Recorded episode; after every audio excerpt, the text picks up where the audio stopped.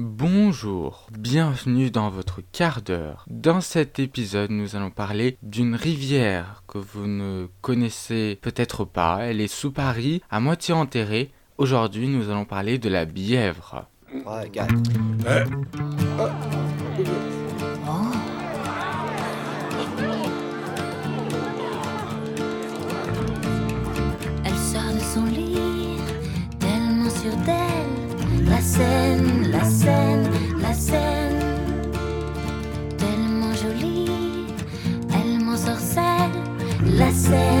placer.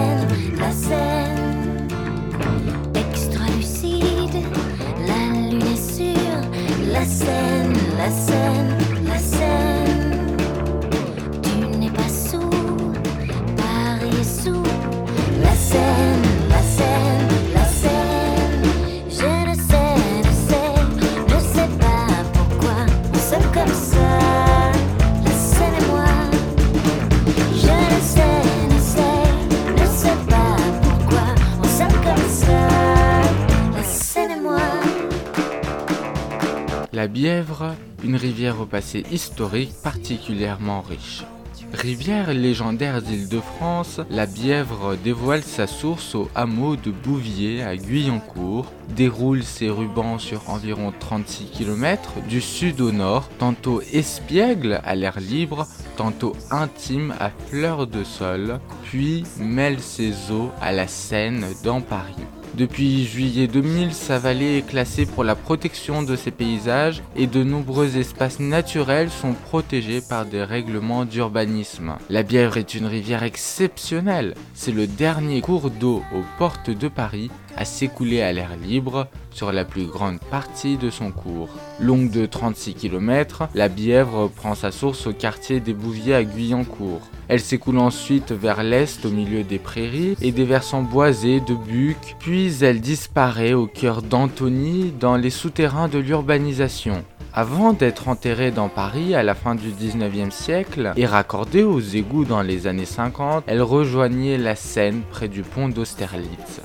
La Bièvre, qui a façonné le relief de sa vallée, a attiré des populations importantes autour de ses berges et favorisé le développement des activités humaines. En retour, la rivière a été façonnée par l'homme et son aspect actuel, son tracé, son profil résultent des multiples aménagements qu'elle a connus depuis le néolithique. Dès le 7e siècle, les moines de l'abbaye Saint-Victor de Paris dévièrent la Bièvre pour la faire entrer dans leur domaine et arroser leurs jardins. La rivière a la particularité d'être une eau sans calcaire, qualité qui explique son utilisation très diverse, en particulier par les teintureries, les mégisseries. Sachez que la mégisserie est le tannage des peaux d'ovins et caprins destinés à l'industrie de la chaussure, de la ganterie ou de l'habillement dans le cadre de la production de cuir. Les tanneurs ou encore les lavandières. Toutes ces professions utilisent la bièvre car elle est, comme je l'ai dit, une eau sans calcaire. La qualité de son eau a d'ailleurs été reconnue par les Gobelins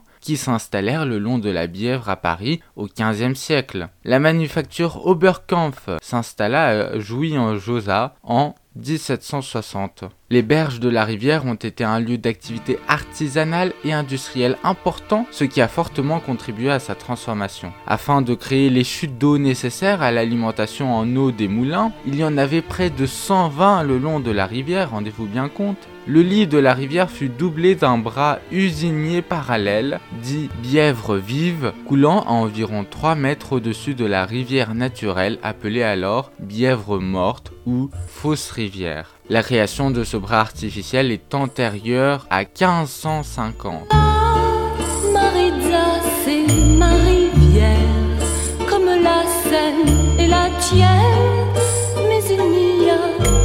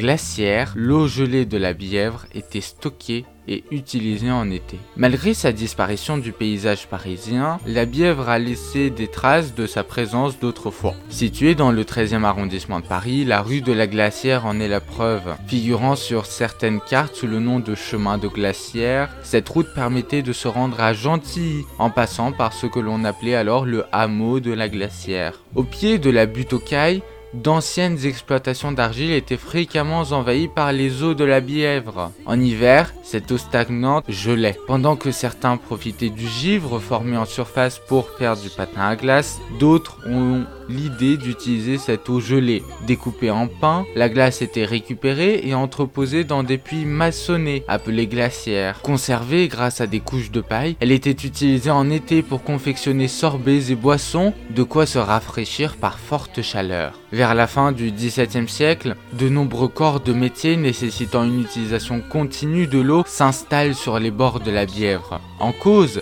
un arrêté royal de 1672 obligeant certaines activités à quitter Paris. Chassés de la capitale et des abords de la Seine, tanneurs, Mégiciers se réfugient sur les rives de la Bièvre pour exercer leur activité. Au XVIIIe siècle, teinturerie, blanchisserie, tannerie, mégisserie et riverains se partagent l'eau de la rivière, puis les activités industrielles se diversifient. Entrepôts et usines s'installent à leur tour. Cette concentration d'activités entraîne rapidement une pollution des eaux de la Bièvre. Tandis que les particuliers vident dans la rivière détritus et excréments, les artisans y déversent produits toxiques, déchets, eau savon et même des restes d'animaux. Surexploitée et peu entretenue, la Bièvre devient un égout à ciel ouvert, source de mauvaises odeurs et de potentielles maladies. Dans le même temps, l'hygiénisme se développe en France et plusieurs rapports constatent l'insalubrité des eaux de la rivière, constituant un danger pour la santé des riverains et des artisans. Dès le XVIe siècle, des réglementations interviennent. On demande aux riverains qui avaient commercé, c'est-à-dire organisé leur commerce avec la rivière, comme la manufacture des gobelins, de la curer régulièrement, de soutenir les berges et aux teinturiers tanneurs ou mégiciers de ne déverser que de l'eau claire dans la rivière avec l'interdiction d'y jeter des pierres, écharnures et autres immondices. Il y a eu des gardes de bièvres qui devaient faire ces ordonnances, puis devant les plaintes des riverains on projette de la recouvrir. Haussmann devant le conseil municipal de Paris prononce sa condamnation à mort. Le ruisseau infect de la Bièvre ne versera plus ses flots fangeux dans la Seine. Les travaux du baron Haussmann, dont le principal objectif était d'assainir Paris, eurent raison du cours d'eau. Après une canalisation de la rivière en 1828, elle fut progressivement bétonnée et enterrée. Au milieu du 19e siècle, suite à la publication du rapport général du Conseil de salubrité dénonçant l'état de la Bièvre, les différentes manufactures de toiles sont progressivement fermées. Depuis 1912, la Bièvre a totalement cessé de couler à ciel ouvert dans Paris. Les eaux de la Bièvre sont intégrées au réseau d'assainissement et sont dirigées vers les stations d'épuration. La Bièvre avait ainsi perdu son statut de cours d'eau qu'elle a retrouvé en 2007 grâce, entre autres, à la volonté de rouvrir la rivière à Laval. En partant de l'amont vers Laval, six gares permettent d'accéder aux sentiers piétons qui longent la rivière. Aujourd'hui, sur les 36 km de tracé, Seuls 20 sont encore en plein air et 11 km sont canalisés sous dalle hors de Paris. À Paris, le tracé a été remplacé par des égouts profonds ou a totalement disparu sous le remblai et l'urbanisation. Certains tronçons enterrés de la rivière font actuellement l'objet de projets de réouverture, comme à Jouy en Josa.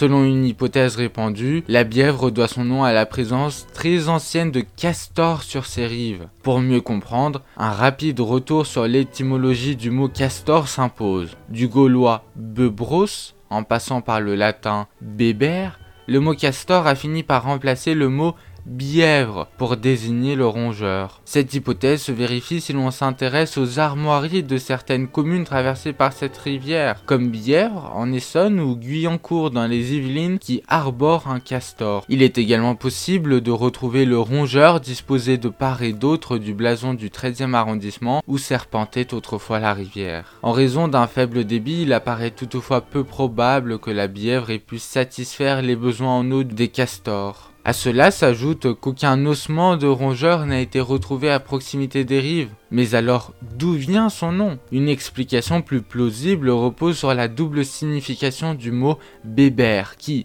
en plus de donner son nom au castor, permet de désigner une couleur brune, par analogie à la robe du rongeur. Ainsi, plusieurs rivières françaises au fond boueux et à la couleur brune ont été baptisées à partir de ce terme, dont la Bièvre.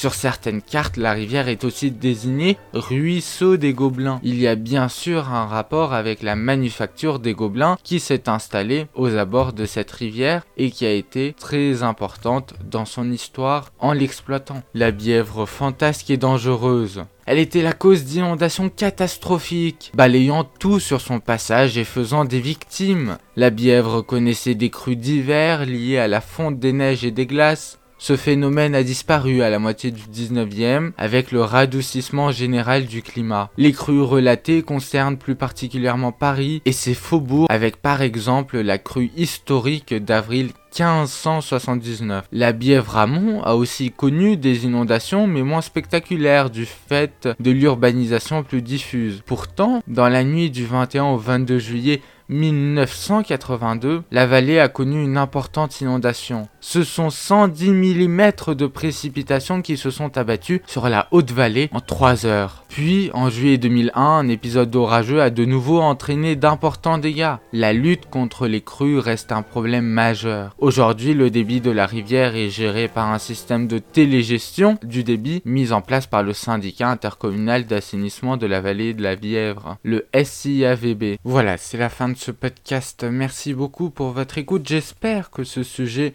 de la Bièvre de cette rivière enterrée à moitié sous Paris, mais connue de la plupart des Parisiens, vous a intéressé, que son histoire et les raisons de sa souterranisation intéressé. Si cela est le cas, n'hésitez pas à partager ce podcast avec votre entourage et à vous abonner. Très bel après-midi à tous à l'écoute du quart d'heure.